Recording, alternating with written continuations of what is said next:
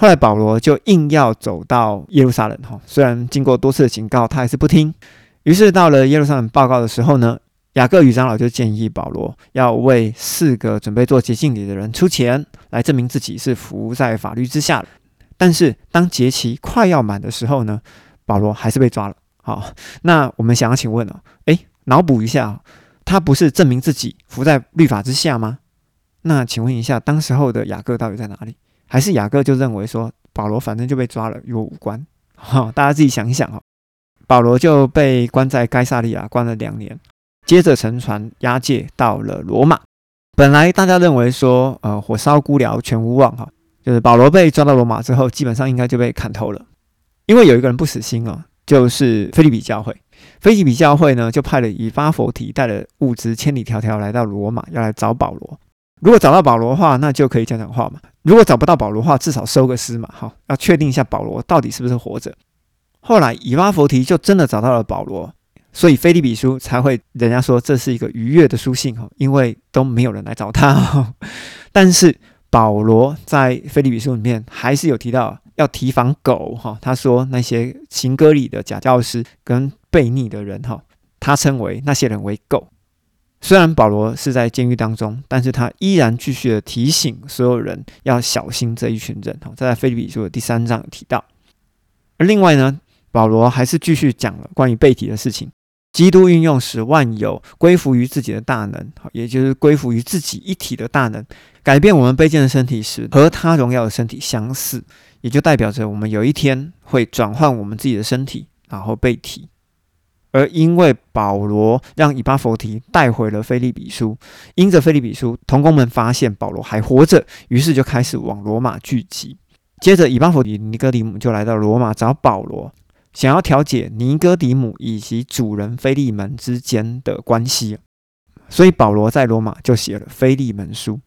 而因为菲利门他本身是个哥罗西教会的人，所以呢，也顺便写了哥罗西书。如果说写了菲利门书，又写了哥罗西书，啊，中间又会经过以弗所，哈，所以说保罗就请同一个人，哈，也就是亚细亚人马提亚，把这三封书信一次带到亚细亚省，分别交给菲利门、哥罗西教会以及以弗所。在哥罗西书里面，保罗依然提到了基督是那看不见上帝的外貌。是首先被提的，好，也就是被提出手的成果，在一切被造物之上，这是写在哥罗西书的第一章。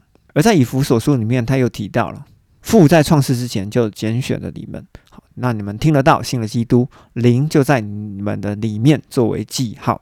而基督呢，是由死人复活，回到天上，坐在自己里面的右边。那并且还有提到空中的掌权者其实就是撒旦。那在这边呢，保罗还有提到一个奥秘。奥秘就是基督拆毁了犹太以及外族之间分隔的墙，使两者合而为一，同作为后世，同作为一体，同盟应许。这是在以弗所书的二章到第四章都在讲这件事情。而我们领受圣灵的人呢，就不可以让圣灵忧伤因为我们受了圣灵的印记，是属于父的儿女，只是在这个世上等候得赎的日子。那在这边呢，有一个极大的奥秘，就是人要离开自己的父母与妻子结合，两人要成为一体。为什么人要离开父母与妻子结合，两人要成为一体，是个极大的奥秘呢？就好像我们之前有提过的嘛，一对男女要结合成为一个家庭，就必须要经过认识、告白、交往、订婚、结婚、生活、生子。而这个信仰对于我们而言也是这样子哈，一定也是要认识，然后确认、受洗或者是因信称义之后呢。才能够是跟上帝哈一起同工哈一起活在这个世界上，等候自己得赎的日子。而保罗被抓到罗马的大牢里面去之后呢，因为无法定罪，所以又无罪的释放。但是在西元的六十四年，尼禄皇帝让罗马城烧了五天，于是把这个罪呢推给了基督徒，所有信基督的领袖全部都要入狱。于是保罗跟彼得又被关到了罗马监狱里面去。那这次关进去以后，他们就知道跟上次的软禁不一样啊，知道死期不远了。于是保罗就开始交代后事啊，就写了提摩太的前书。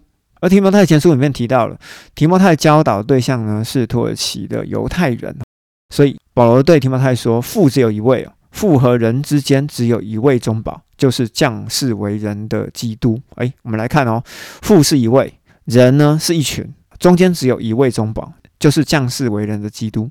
所以我们可以知道，在耶稣的上面，哈，也在基督的上面，还有一位父，因为父不可能拿自己做中保了。好，如果是自以为中保的话，那就不合逻辑嘛。因为要为甲乙双方做的第三方做保的人，一定是一个丙方哈。所以这个是在合约里面，这很简单的逻辑的一个合约精神。所以在之前的约翰一二三书里面，我才会提到，其实父应该就是圣灵。好，如果我没有推论错误的话，当然你可以不同意这件事情。可是以我的角度来看的话，父应该就是圣灵，因为呢，在启示录的第四章跟第五章可以证明这件事情哈。我们可以在那个时候再来解释一次父就是圣灵的这回事情。啊，另外呢，在提摩太前书里面也有提到，各教会跟各会堂里面监督跟指示要成为榜样哈，我觉得这是很重要的一环哈，这就是我们之前提过的道德律。而在呃提摩太前书的第三章里面，最后面有提到过一个伟大又近前的奥秘，就是上帝在肉身显现，好，在灵里称义，使天使看见，又被传于列国，被世人信服，又被接到荣耀里。好，也就是说，最终耶稣他升天了。上帝为什么在肉身显现呢？啊，因为呢。耶稣里面的那一个灵魂啊，其实就是里面的上帝。好，所以上帝在肉身显现。好，OK，好，我们要有这个概念哈。在提摩太前书的最后，保罗交代提摩太，不要叫人小看你年轻，主要在言语、行为、爱心、信心和纯洁上，都要做信徒的榜样。哈，为什么保罗要这样的交代提摩太呢？因为教导的对象其实是土耳其的犹太人，而提摩太本身他的血统是撒玛利亚人。好，这从《使徒行传》的第十六章的一刚开头，其实我们就看得出来。所以提摩太他在教导土耳其的犹太人，其实他是倍感艰辛的，因为你这个不纯种的犹太人，怎么来教我纯种的犹太人这些事情呢？所以提摩太他的困难点在这里，我们要了解他的故事的背景。接着呢，因为已经交代了提摩太啊，保罗的真儿子，他的另外一个真儿子呢，其实就是提多。好，这个你们就可以看哈，保罗不止一个真儿子哈，有两个。好，一个是提摩太，一个是提多。保罗教导提多要在各教会，也就是各会堂里，哈，监督执事都要成为榜样，哈。所以你会发现呢，其实提摩太前书以及提多书都是保罗已经在交代之后的事情，好，也就是说我不可能再出狱了，但是请你们继续完成福音的工作。那我们再继续往下讲，哈，在提多书里面也提到，只要讲纯正的道，不需要更多的争辩，为什么呢？因为有些人就是讲不听，哈，就是讲不通，所以我们也不需要在这些事情上面多做争辩，好，但是呢，哦，我们只要把我们该讲的东西讲完，好，其实就好了，好。至于上帝愿不愿意打开那个人的耳朵，或者是让那个人的心里面明白，那就是上帝的事情，好，我们只是撒种的人。而且呢，嗯，保罗交代提多要自律、公正、敬虔的生活，等候基督荣耀的显现。而且呢，在提多书里面有提到，圣灵就是父。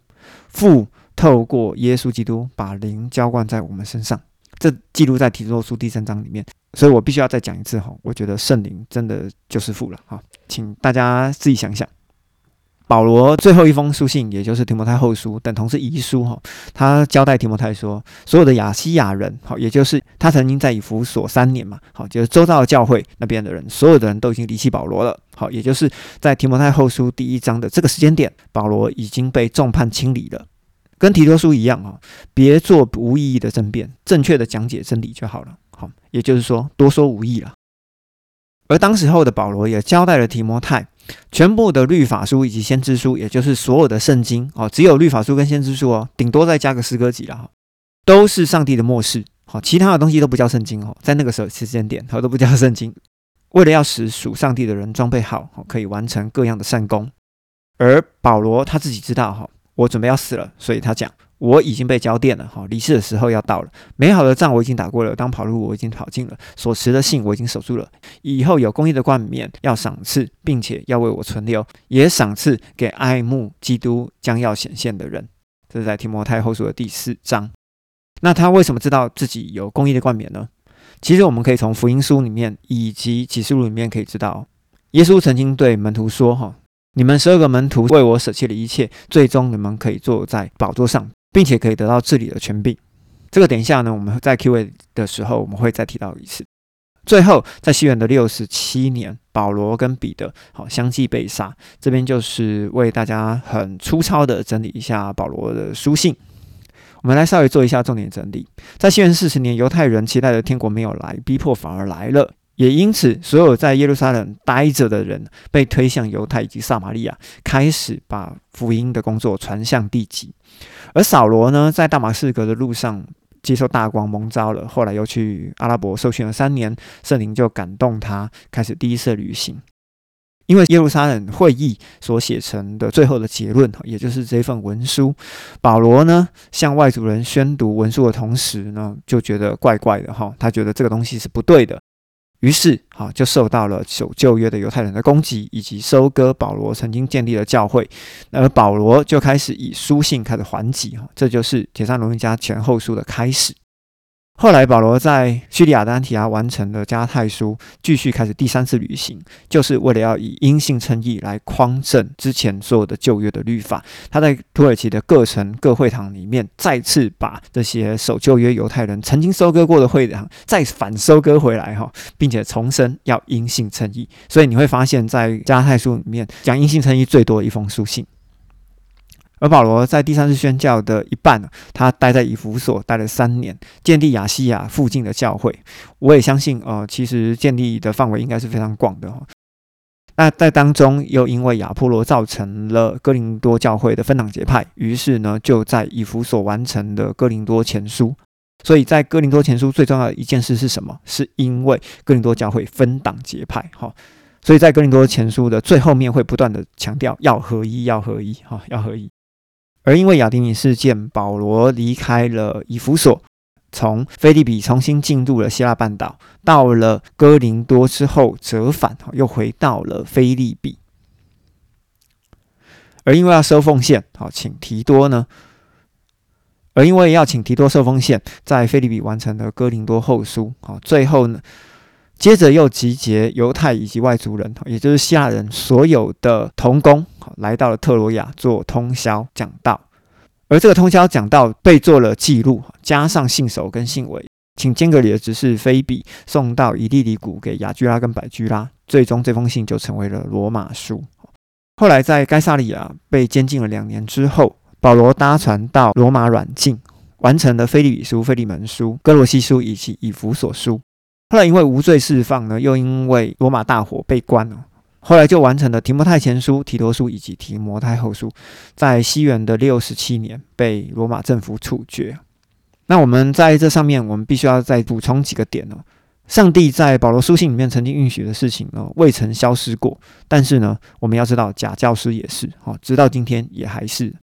而以色列人呢，注定一定要在新约的恩典福音的时期里面被击打两天，这是何西阿书里面提到的，在保罗书信里面也有提到，在第三天的时候呢，以色列人会重新再被医治。好，但是呢，现在是不是在击打的时候呢？好，大家就要自己想想啊。有一天我们都会死哦，而会不会升天呢？就要看上帝要怎么选哈，因为我也不知道哎，因为他没得准，他没得准哈，所以是要看上帝的意愿的哈。我连我自己都不确定我自己能不能哦，所以要看上帝是怎么选的。但是呢，我们不用太过担心于自己的行为，而上帝不会爱你，因为爱你的上帝呢，他就会在你不正确的行为上，他一定会加以管教。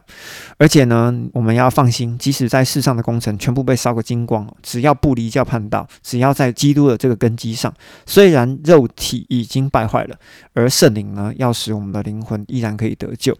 而所有的监督长老执事们呢，要记得成为信徒的模范哈。也就是说，除了要守在律法以下的红线以外呢，我们还要守律法以上的黄线哈，也就是道德律。